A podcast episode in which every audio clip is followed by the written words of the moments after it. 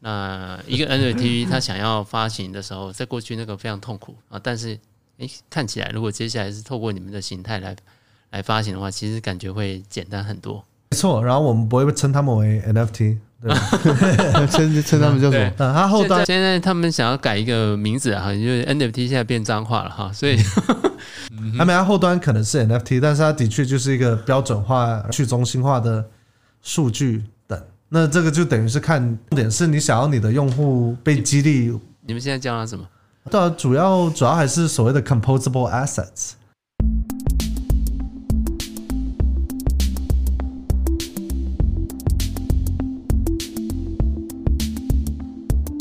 Hello，Hello，hello, 大家好，我是杨比尔。好，很快啊，又到我们这个每个礼拜一次的这个开吃吧。那今天呢，我们还是先来欢迎一下我们今天人的这个代班，现在还叫代班主持人，没关系，我们的主持人啊。好，大家好，大家好，欢迎一下 Kenji，大家好。好，那再来啊，我们今天有一位非常特别的来宾的表，他是属于这个 Our Protocol 在亚洲区的业务代表。那待会儿我们会就会聊一聊这个所谓的这个 Our Protocol，它是猫头鹰的意思啊。那到底是一个什么样子的一个项目？呃，它又能够为现在的这个市场啊带来什么样子不同的啊、呃、一个这个贡献？好，好，我们来欢迎一下 Harrison，Harrison 高，掌声欢迎，欢迎，Hello，Hello，大家好，大家好，对对对对，Harrison 的这个你你看起来像外国人，但你的中文讲得非常好。哦，对对。其实，其实我只是一半个外国人，你知道吗？我我我母亲是台湾人，所以我是 fifty fifty。嗯，但是大大部分的人都看不出来了。对，嗯，好，我们先请 Harrison 稍微自我介绍一下吧。可以，可以。所以，对，所以像我刚刚说的一样，我是打，我一半台湾人，一半美国人。我是在台湾长大的，以前读国民小学啊。然后做健康操啊，那那我们都做一样的事嘛。对啊，反正所以你在台湾都念到什么时候？还有在出国吗？还是那我我我其实念到念到五年级左右，转到外语学校。但我当时英文真的很差，所以 所以我我我英文其实学了很久才才学的比较标准，这样子。但之后对啊，反正到外语学校，然后最后学一学才到到美国学校。OK OK，好，那。就先聊一下你在你是用什么你是什么样子的机缘巧合去接触到现在我们待会要谈的这个这个 Our Protocol 哦，对，这个这个机缘其实蛮有趣的，你知道吗？有有很多时候，你知道这机会不是在你预设的场合会出现的，很多时候就是随机，你你也没有特别预想，就刚好发生的。那我其实我跟 Our Protocol 的接触。我当时就那时候疫情时期吧，到二零二一年，我去了那个迈阿密的比特币大会啊。其实，其实那时候因为我我不太，我我当时是打算离开我之前的工作，都某方面我我做了一个所谓的 leap of faith，我就我就我辞了我的工作，然后自己去了迈阿密这样子。原因是什么？你会特别想要准备要换工作了？因为怎么说，就它是一个新新加坡公司，反正反正就是管的管理方式可能不太适合我、哦、我熟悉的场合，嗯，就可能某方面就管太多，然后很有些新加坡公司也是走那种九九六的走法，哦、就很辛苦，比较辛苦一点，是这种，对、嗯，真的，那礼拜天还要开会，哇、哦，那太累了，嗯哼，所以反正那时候就真的，其实其实，在原本那个公司要想离职也想很久。但也是真的过了很多，过了过了好几个月后，最最后我跟我我我住的地方有那个警卫室，我们常常会去楼下抽烟嘛，然后聊天，我就跟他聊，就这我这状况啊什么，我是不是真的该离开？他说啊，你就离开啊，这个，然后就真的是因为警卫室那大哥 哇，不是不是他的话，我我我真的我可能没有那个勇气离开的啊，真的是因为他，我那时候离开，然后就去了迈阿密。反正当时也蛮火的，那时候市场比较好，还不错。还、嗯、虽然是已经已经有点往下了，有点是呃熊市的开始，对，但就还是啊还是去了。反正就参加了各种周边活动。我遇到这个工作老板，当时我是嗯 蛮好笑的。那时候是一个 Cardano 的周边活动，一个公链的周边活动，没错。对、嗯、Cardano 是个蛮有趣的。对，他还啊，有很多人去 Cardano 吗？他他算是比较。地下的一种活动吧，其实其实其实人没那么多，他他好像有点租了一个有点比较 industrial 的感觉有点有点像那种工业风，柏对工业风柏林式风的感觉。嗯，其实其实那时候我我差点没去那个活动，对，因为因为当时他有你知道都有那种活动列表，对不对？嗯，那活动列表给的地址其实是错的地址，就他们故意给错地址，就我就搭车花了大概三十块美金。搭到了一个鸟不生蛋的地方，我就哎，奇怪，活动在哪里？都看票才发现啊，是另外一个地址，就差点没有去。但但反正那时候就，反正我都来这么远了，那就干脆去吧。然后就去，然后那时候刚好呃碰到我现任老板，就完全跟 Cardano 无关。反反正我们就聊了聊，那时候就讲一些另外的东西。然后最后，对吧？然后其实那时候我去美国的时候，我还不小心染了疫。我还是要在美国多待了两个礼拜，回不来。然后反正那时候就 follow up 的时候，然后就碰巧就得到的工作。了解。那要不要先聊聊？就接着聊聊，在你现在，我们先先聊一下这个 All Protocol，它主要的业务的内容是什么？好了，也没问题。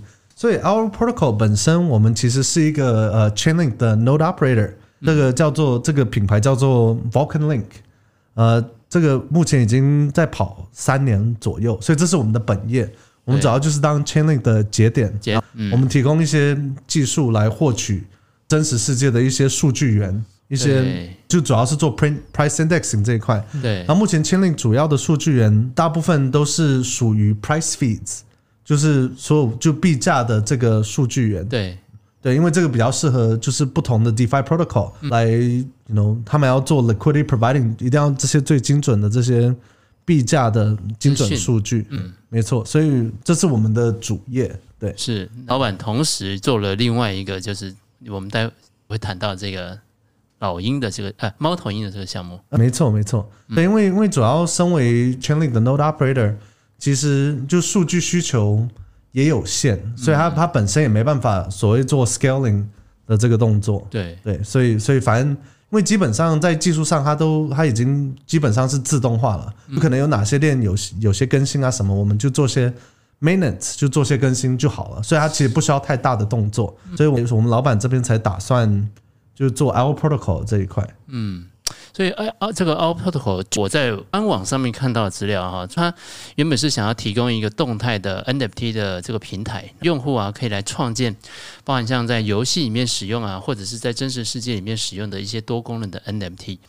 这个部分不是那么了解，可不可以再跟听众朋友再多解释一下？没问题。所以我们有做了一些所谓依据 Solidity 代码的一些做一些标准，当然我们还没有申请 EIP，因为我们认为，因为其实某方面你申请这个 EIP，它比较像是一个行销的一个动作。哦，所以我们其实认为这个使用量会比直接申请一个 EIP 还要重要。但我们的确做了一些特定的这所谓的动态 NFT 的模组，所以这个这个本身也有分好几块，这个有包含它它等于比较像是一个 NFT 中的一个逻辑。像是你，你可以，你可以设置这个 NFT A 加 NFT B 等于 NFT C，这个这个可能就适合像是游戏中你想那个道具啊，或者是啊，像 Minecraft 你道具你想要道具合成变成另外一个道具，这个是可以在链上形成的完成的。对，这个是一块比较基本的。另外，我们也有做一个呃，算是所谓的 NFT Rendering Engine，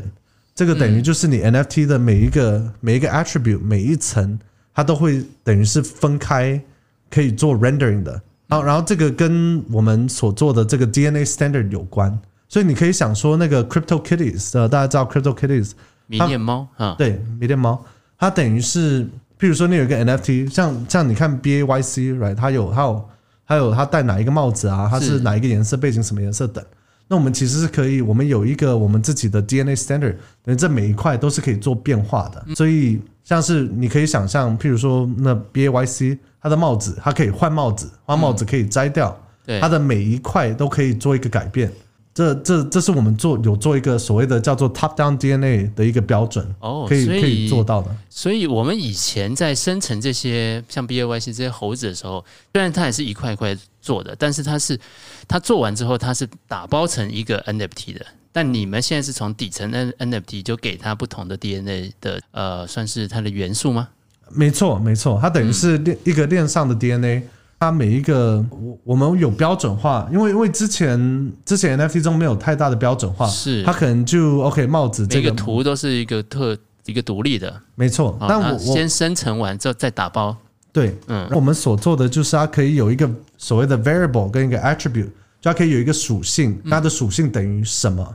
那那这光是有这一块就可以做很多事情。譬如说，它的属性可以是等级，对，然后它的 attribute 可以是等级是哪一个数字，这个就等于是像是属性是帽子，那帽子可以是 A B C D E，对，那这个就可以做就拆解合并，可以可以让它有不同的变化。这是这是我们一开始在做的，当然我们最近也做了，对于我们的产品，我们也做了不同的 pivot，对，嗯，这样子。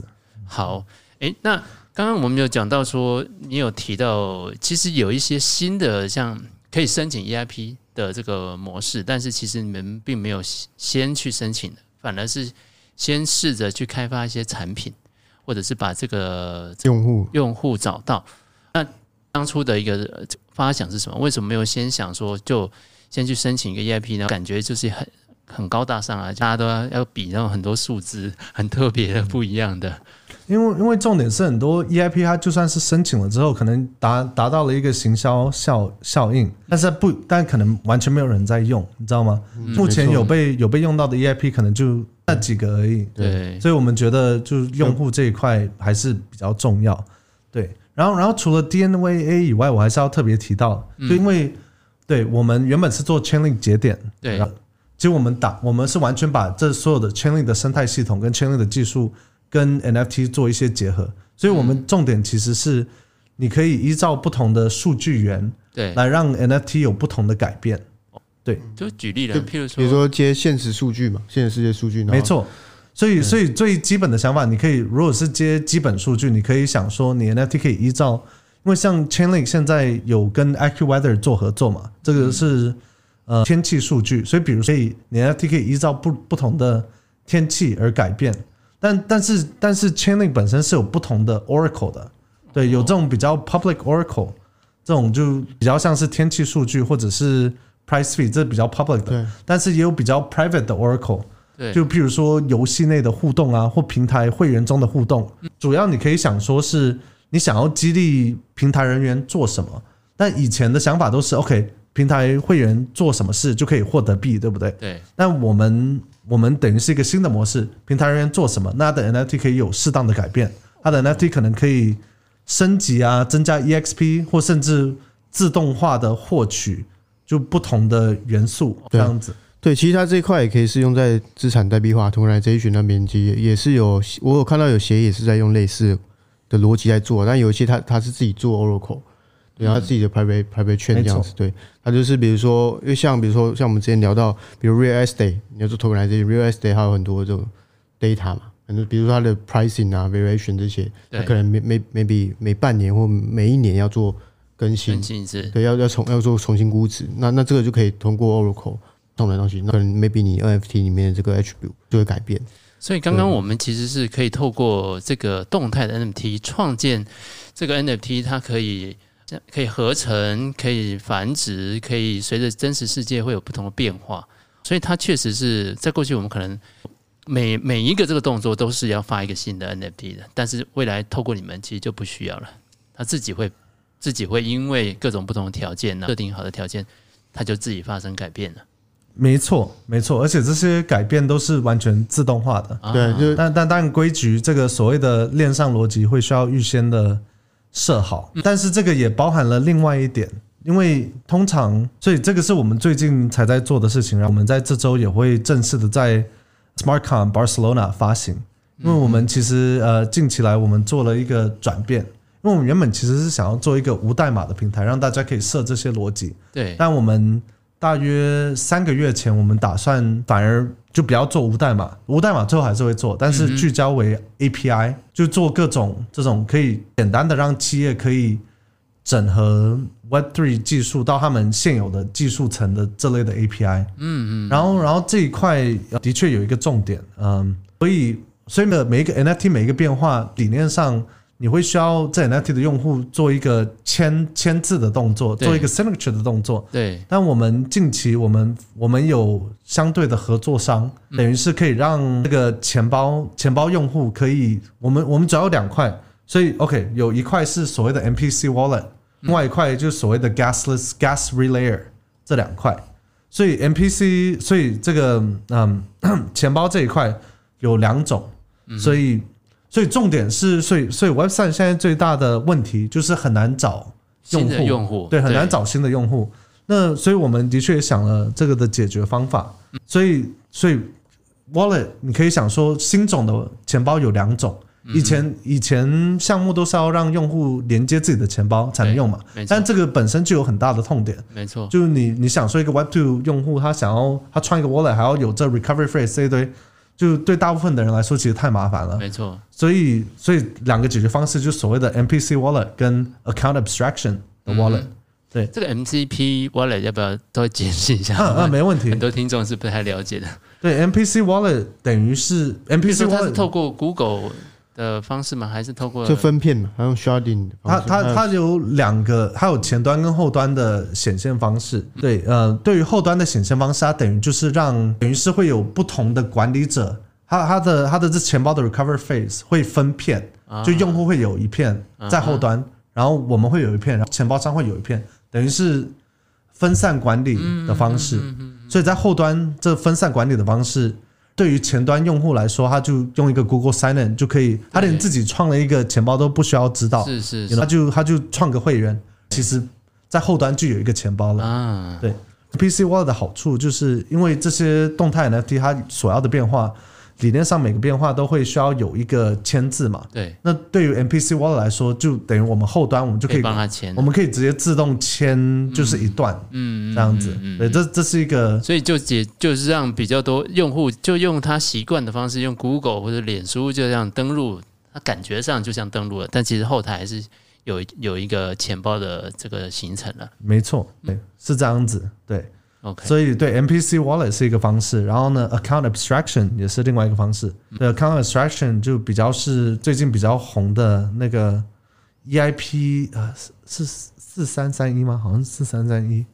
对，反正反正反正现在，毕毕竟链圈主要的痛点其实一直都是有新用户这一块。对，那其实每一个公司都是想要可以切入主流市场。没错，对。所以现在你们有特别为了。要找到用户这件事情，把你们的业务方向做了一些调整。没错，哦，就是去接轨这个 Web Two 的这些企业们。没错，这个等于是有两块，对，一块就像 Web Three 的公司，他们想要接触 Web Two 的 user，可以直接推销给 Web Two 的 user，可以比较方便，这是一块。然后另外一块就是 Web Two 的公司想要使用区块链技术，也可以透过这类的钱包来做。另外一块，我我可以快速提一下，就是所谓的 Gas Relayer。因为这个所谓的 gas 也是一个对用户痛点之一，没错。那目前事实上也有几个公司专门是在做所谓的 gas relayer 这一块，等于就是你可以有点像是你预付 gas 吗？没错，对你充值一个点数，然后呢，等于就是让公司来充值这个点数，所有用户他所要的 gas 全部都是变成公司来处理。啊，然后呢，用户本身就完全不需要。有自己的币啊，来有这个干，这这这也是，所以这两块其实是非常很很重要，它合在一起是非常重要，让让公司们、企业们可以比较好，可以让非 Web Three 的用户可以直接踏入 Web Three，然后也不需要知道是 Web Three。没错，因为它在体验上，它完全跟它 Web Two 的概念是一样的，它它背后它确实是完全是 Web 三的，没错，所以它就可以让我们前面所之前。可能都谈到很多了，包含像什么去中心化，或者是这个资料，这些资料的安全性掌握在用户自己手上，这些事情都可以完成。但是客户又不需要安装钱包，又不需要充值，有 gas fee 这些问题，全部都可以解决。没错，对，就最好不要知道了，知道他就不来，知道知道的话就会觉得很麻烦，是就是有不好的印象。当然，也有很多人会问说，为什么一定要 Web Three？为什么就不用原本的方法？但是 Web3 可以提供的一些，还是会有一些好处。是的，这个我主要可以分享两块。对，其中一个好处就是数据标准化这一块。嗯哼，这这等于比较像是未来的一个行销模式。比如说，你想象每一个人他他就有一个钱包，对，那他的他的销售数据都被标准化，所以你可以想，譬如说，因为我们其实有做一些 Spotify 的 integration 跟电商有关的，所以你可以想说，有一个人他买了一个鞋。对，那大家买了一个鞋后，他的钱包中其实会生成一个 NFT 的收据。这个收据它本身有收据，也包含产品价钱的资讯、呃，对价钱资讯，还有产品类别。那在未来以后，你要就聚焦给这个钱包打广告，它就会有更精准的数据。但但这个是比较未来才有可能，现在数据这一块还不足。但这是这是我们对以后的这个想象，这会是比较重要的。另外一块就是它可以让不同产业可以更容易的合作，使用这些资讯，但是你又不需要公开你客户的资料。没错，没错。但它也可以允许不同厂牌可以更容易的跟别的厂牌合作。当然，这个这个会有点复杂，因为某方面它其实可以 permissionless，就你你想想看，你任何一个厂牌都可以因为看到这个用户有相对的数据，直接打广告，这 permissionless。对，但它也是可以有 permission 的，等于是你可以想说一个产品，有有各个公司他们认为决定合作，这是比较好的。是，等于是我一个公司的产品，我也可以像像是一个游戏的道具。我可以在另外一个游戏用，或者是一个怎么讲？一个怎么讲？一个产品的数据，反正它可以让品牌合作在链上会比较方便。我知道，像我们在保险业里面呢，最近有一个理理赔联盟链啊。那这个理赔联盟链的意思就是说，一个一个保护啊，不管它是哪一家保险公司的保护。他今天在医院里面我看病，然后他去做了理赔。这个理赔呢，他如果有三家保险公司，以前呢，我们的保护就要跑三间保险公司送三份申请书来申请理赔。那现在透过这个理赔联盟链，他只要在一家保险公司申请理赔，他就可以拿到三家的钱。那也就是说，三家保险公司的后台资料是完全都通的，但同时保险公司又不用担心自己的客户资料流到别人家去。类似像这样的概念，没错，没错，类似这样的概念。当然，当然，在不同产业可能会需要不同标准化的 metadata 数据类别。是，但这个也就目前在产业中，这个还算是比较早的。但是，当然后期应该会有更多对这种数据标准化这一块会有更多的发展。没错，这个我想也是因为最近算是 NFT 市场比较熊啊，所以你们从这个原本。我刚，我们刚刚在前面还在聊天的时候说，哎，现在跟客户，尤其是企业客户啊，最好都不要提到 NFT 三个字。嗯，没错，没错，现在 NFT 变成了一个脏话。对，所以你们把它重新变成一个 API 的形式，然后让它去串接原本 Web Two 的客户。现在有没有什么样子的案例？比较，我们不用说公司的名字，就是什么样子的案例，也可以让听众朋友更清楚知道说，那这新的技术怎么样整合到这个。过去，譬如说像电商啊，或者是啊这些 Web Two 的这些企业里面，对于案例来说的话，我们后几周可能会有更多的 update，因为我们其实这周才会正式把我们的 API 给发行出来。那目前我们谈的比较多的，我们有跟在巴西一个比较大的就电力公司有有谈一个特定的 ESG 案例，这样子我目前可以说这么多，但这个这个的确已经谈下来了。因为我们做的这些标准化智能合约，其实。目前等于是比较怎么讲，比较 general purpose 的，所以所以以前很多做 NFT 的公司，他们都可能只聚焦一点，可能就 OK 就游戏。对。但我们我们做的是比较就多产业可以用的，那我们也是看就哪边的需求比较多。嗯嗯那其实目前需求，当然 ESC 那是一个特定案例，但目前需求更多的反而是一种会员游戏化的一种机制啊。对，就。对吧、啊？像以前都是可能激励用户，我可以做这个，你做这个，你就你就获得币啊，获得点数。是，那我们等于就是，OK，它的 NFT 会有变化，或可以生成一些折价券啊，或可以生成点数，然后这些升级它的会员，让它有不同的 token gating，可以可以获取更多资讯啊，或不同对吧、啊？更 exclusive 的活动等。对，对，所以所以其实会员机制这一块其实也跨蛮多产业的。那我们也是。有特别多的啊需求跟兴趣是在这一边，所以用户他等于是他基本上就是做他日常生活的消费，或者是说我们的企业他可能就呃他在做 ESG，譬如说 ESG 的话，他应该就是要控制他的碳排放量啊，或者是尽量的减鼓励他的用户去减少电力的消耗。然后那这一段怎么跟我们刚刚讲的这个功能来做一些结合的？其实，其实对于 ESG 主要的用用法，因为因为各种各种不同的呃 corporate，他们的这个碳量的这个标准其实都是不同的。那某方面，我们等于是可以把它集合在一个地方，但但对啊，目前具体需求、具体实现方法可能还不适合说。那我们近期内也会有更多的更新跟 update。了解，对。好，听说就是刚刚有你有提到说，哎，你们会在这个礼拜就正式来发行，用用 API 的形式来发行。没错。那除了我们刚刚讲到说这些可以让 Web Two 的企业来做一些结合之外，转换成 API 对于一般 Web Two 的用户有什么样子？对企业用户来说有什么样子更方便的地方？等于是因为我们这些 API 其实支持各种不同的 Programming Language，像对吧？支持 Python、C++。哦，就主要是看那现有客户他们平台目前是用什么代码，所以他们其实不管是怎么样，他们都可以轻易的用我们的 API 来发行管理，就是这些 NFT 跟不同 Web3 的一些需求。然后这也包括那钱包跟那个 Gasless，就我们这一整套都可以让各个企业可以简单的把它套入自己现有的系统内。你现在有知道说，在除了这个 Auth Protocol，其他你知道的有相同类似跟你们做同样？目目目前做的最相近的也在做 API 的，可能就是 Stardust，所谓的对啊，那公司名称叫 Stardust，估值。我记得也啊，估值蛮高的，actually，、嗯、但他们也做一阵子了，但他们好像技术上一阵子没有更新了，对，嗯，对，但是 Stardust 应该是目前就 API 加 Dynamic NFT 就有做，但他们比较聚焦于游戏啦，对，OK，他们的确也有在做这一块。好，那一开始你们可能做这个会会心里面可能朝向的是以游戏游戏的路线为主吗？还是一开始就已经有打算要？往更，因为我刚刚谈到，可以跟真实世界的资讯有一些结合，这也是 Chainlink 的一个长项。所以一开始你们就有打算往真实世界走，还是你们一开始也还是从 GameFi 的角度出发的？其实一开一开始其实是往游戏的角度，对，因为因为毕竟游戏游戏也是还是可以透过其中 Chainlink 的产品，当然价价钱低很多，因为它主要主要是看信任信任程度啦。但如果譬如说你是你是在做游戏的话。那大家其实信任的就是你嘛？那这样子你所需要用到的 Chainlink 节点，并不是需要所有被认证的，因为所只需要认证的认证的就是你。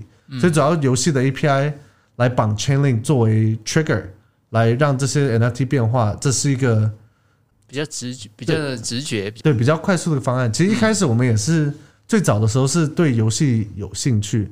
但就发觉，OK，游戏可能 Dynamic 那部分可能就这几块。我们我们是从那里出发的，但反正大家只知道，那当时大部分游戏这个 Tokenomics 也不是最持久的。对。但是现在还有几个活着，但是就就只剩那几个。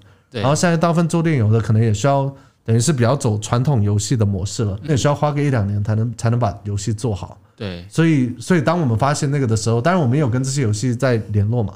但当我们发现他们按做这 traditional dev 要做比较久的时候，那我们就想说，OK，怎么样把它做的就不是只是游戏，就更 general purpose，更 generic，然后就有点把它放出去看到底有哪些的会对 dynamic NFT 有的需求的公司这样子。了解。好，所以刚刚呃，我们有谈到一个包含像电力公司的 ESG 的案例。那刚刚这个 Kenji 也有提到说。嗯，之前像这种合成的 NFT，它可以用在实体世界资产，很包含像房地产啊，或者是说把这些呃真实世界的商品啊，把它来做应用。之前这个你们在内部有讨论过这种可能性吗？有的，有的，而且某方面它会跟 DID 的用法很像。像像其实也有一个 DID 的用例，就是 OK，你每一个人的个人身份，它会依照你在现实世界的更新而做变化，就。嗯因为原本的方法可能就是你再生成一个新的 NFT，是是，但是用我们的方法就就直接更新这样子，所以这个对于 RWA 的话可能会有一些 vertical，像像是房地产啊，之前的 owner、之前的 renter 的数据可以给它更新，对，但但这个也看，对，这个我们这也是最近，因为 RWA 也是最近才比较红起来的，所以我们也有跟一个公司目前在讨论，这可能也包括矿权相关的等等等，但是。目前可能还没办法透露太多，嗯、但是 RWA 我们的确也是有个方向。对，因为因为杜杜拜很多类似的 case，据我所知啊，杜拜有一些做 RWA，可能不不局限于房地产，比如说做 commodity 啊、贵金属、黄金啊这种，可能都有。对对吧？应该上面也是蛮多的。但但贵贵金属这种这种会会会在 Forex 框架中的这种 commodities，它对于 dynamic NFT 本身的用法可能不一定。太多，但是像对、啊，我们的确有谈一个公司，这这可能是在更上流，可以投资这种挖矿场所、矿场的，嗯嗯，那对于这个来说可能会比较有用力，或甚至做这种国际物流 financing 相关的，嗯、对，可能会有一些关系，但我们也还是在探索，嗯，因为毕竟我们目前也只是在讨论的状态，还没还没有谈成，但是看起来是可能会是有些前景的。没错，刚刚讲到这个 DAD 啊，就是我们在说的所谓去中心化的身份认证，是这样分吗？就啊，去中心化身份，对对嘛，去中心化身份。所以呃，过去我们在谈现现现在今年好像很少很少人谈了，但是我觉得这个还是好像还是应该还是蛮有机会，因为毕竟大家对于未来对于隐私权的关注的程度是越来越高。DID 感觉是国外做比较多，亚洲没有很好像很少看到没有在做 DID 的。嗯，不过包含你们的 NFT 的路线，其实要跨到这一块，看起来也是可以，就看看。什么时候这个市场会真正的逐渐成熟起来？没错，没错。I mean，对于我我们目前主要还是走传统产业，对，主要主要有这个所谓的会员机制，这个是比较多的。ESG 那个是特例。那另外这个电商这一块也是我们我们目前也对接了，就很多 Shopify 的这些技术。对，其他主要还是在实验阶段，就看看。啊，是不是真的适合？是不是能成？目前就就其他比较是实验阶段，了解。有有几个稳的，别的看是不是真的适合。那你那你们这种，我比较好奇问一下，比较深入一点，就你们这种商业模式是要怎么做？对我我们商业模式有 Token Mami 吗？这样。对我们商业模式其实是嗯蛮清楚的，对。所以我们一块商业模式其实主要，因为我们代码其实是 Open Source，但我们是会收所谓 Licensing Fee 的。哦。对，所以 Licensing Fee 是一块。然后 Tokenomics 我们还没有完全定下来，但是大致上来说，对我们 Tokenomics 也会也会串联这一整套，基本上类似 Chainlink 模式。呃，对，我们的确是 Chainlink 生态系统的一员，所以的确也会参考一些 Chainlink 生态系统这一块。但的确，但当然也是有关于使用者他们，当然他们他们赚钱，我们才赚钱嘛。但是基本上他们做 Dynamic NFT，他们每一个 Dynamic Change。本身要 gas 嘛，那我们上面就再加一点这样子，哦、每一个互动都收一点，嗯、但也不会收很多，因为 I mean 就还是要符合市场可以接受的标准这样子。好，那呃，再往下聊一下，我们谈谈说整个你们就你们的角度，Chainlink 又是一个预言机，但最近市场有几个预言机的项目蛮火热的啊，所以我们也听听看你们对于整个预言机在这个币圈里面的生态的角色，以及你们。有没有观察到，在未来这个呃牛市重新回来以后，它可能会扮演有什会不会有什么不一样的一个角色，或者是你有没有观察到现在这种预言机它的有没有什么新的发展路线？嗯，I mean I mean 对于预言机本身的话，Chainlink 目前还是占有大部分的市场，尤其是 EVM 市场，基本上都是 Chainlink。那也有很多新的预言机，他们就在探讨不同生态系统嘛，可能嗯 Move 的或 Rust 的。I mean 预言机。目前以来最大的需求还是属于 price feeds。那当然，未来其实其实我们做 Protocol 有很大块，其实我们想要呃怎么说？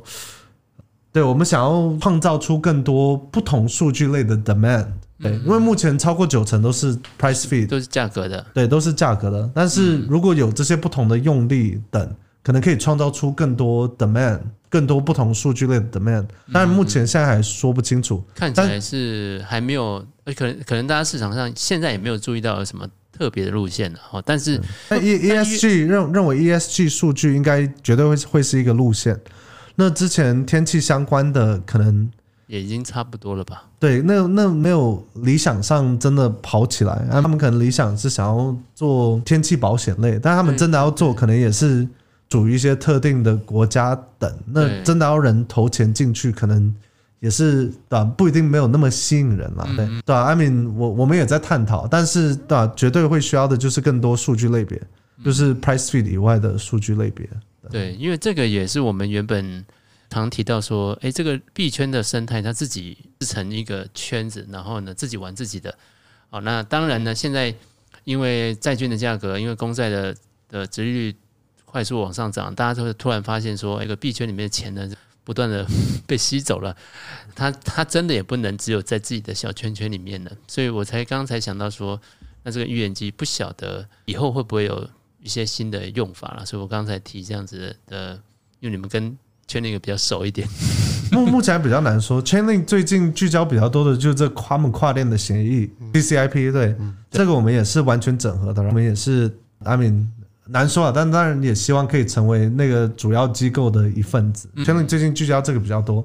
那对于预言机的数据源，这个需要看，就是有哪些数据真的是可以像 PriceFeed 一样吸引人的。这个这个目前还比较难说，我觉得我们也还是在探讨当中。就个人用户数据，它也不一定需要用到呃预言机等，所以啊，这个这个还在探讨中了。对啊，而且有一些有一些这种是个安全的疑虑了。对，也不是说所有数据所有的数据都是这样都可以这样，对吧？嗯，没错。所以大家，所以之前大家才会都用天气啊这个来当做一个发想嘛。不过实际上，确实好像也还没有有一个完整的商业模式出来。没错，没错。嗯、这个这个真的会的，这个好这还是要看了。但是，欸、那 Harrison，如果我们的听众他想要继续 follow 这个 All Protocol 的话，他透过什么管道来跟你们保持联络比较适合？对，最好的方式就是到 Twitter 上就。搜寻 Our Protocol 应该就可以直接搜到，它就是 Our Protocol 底线 X Y Z，那那就是我们的专业。那那我们还是我们目前还是算是比较 stealthy 啦，因为我们大部分都是在还是聚焦为开发，但之后应该也会有更多的 update 等，可以告诉大家我们发展如何，有跟哪些公司合作的，有哪些用力的。好，所以我们就期待一下你们在下礼拜，也就是我们节目播出的时候，应该已经。对，公开的，没错 没错。那 Harrison 有还有什么其他补充呢？比如说你你希望谁来找你？我阿美阿美客户们，我阿美我们我们最希望的其实就是可以，阿美我我们等于是一个方便传统产业可以进入 Web 三的一个桥梁。当然当然，那 Web 三要怎么用，它是否真的对贵产业有？任何帮助，这当然也需要个人评估，但我我们的确是做得到的。然后我们我们也是会对吧，一直继续开发的，对吧？毕竟身为 Chainlink 生态系统，对吧？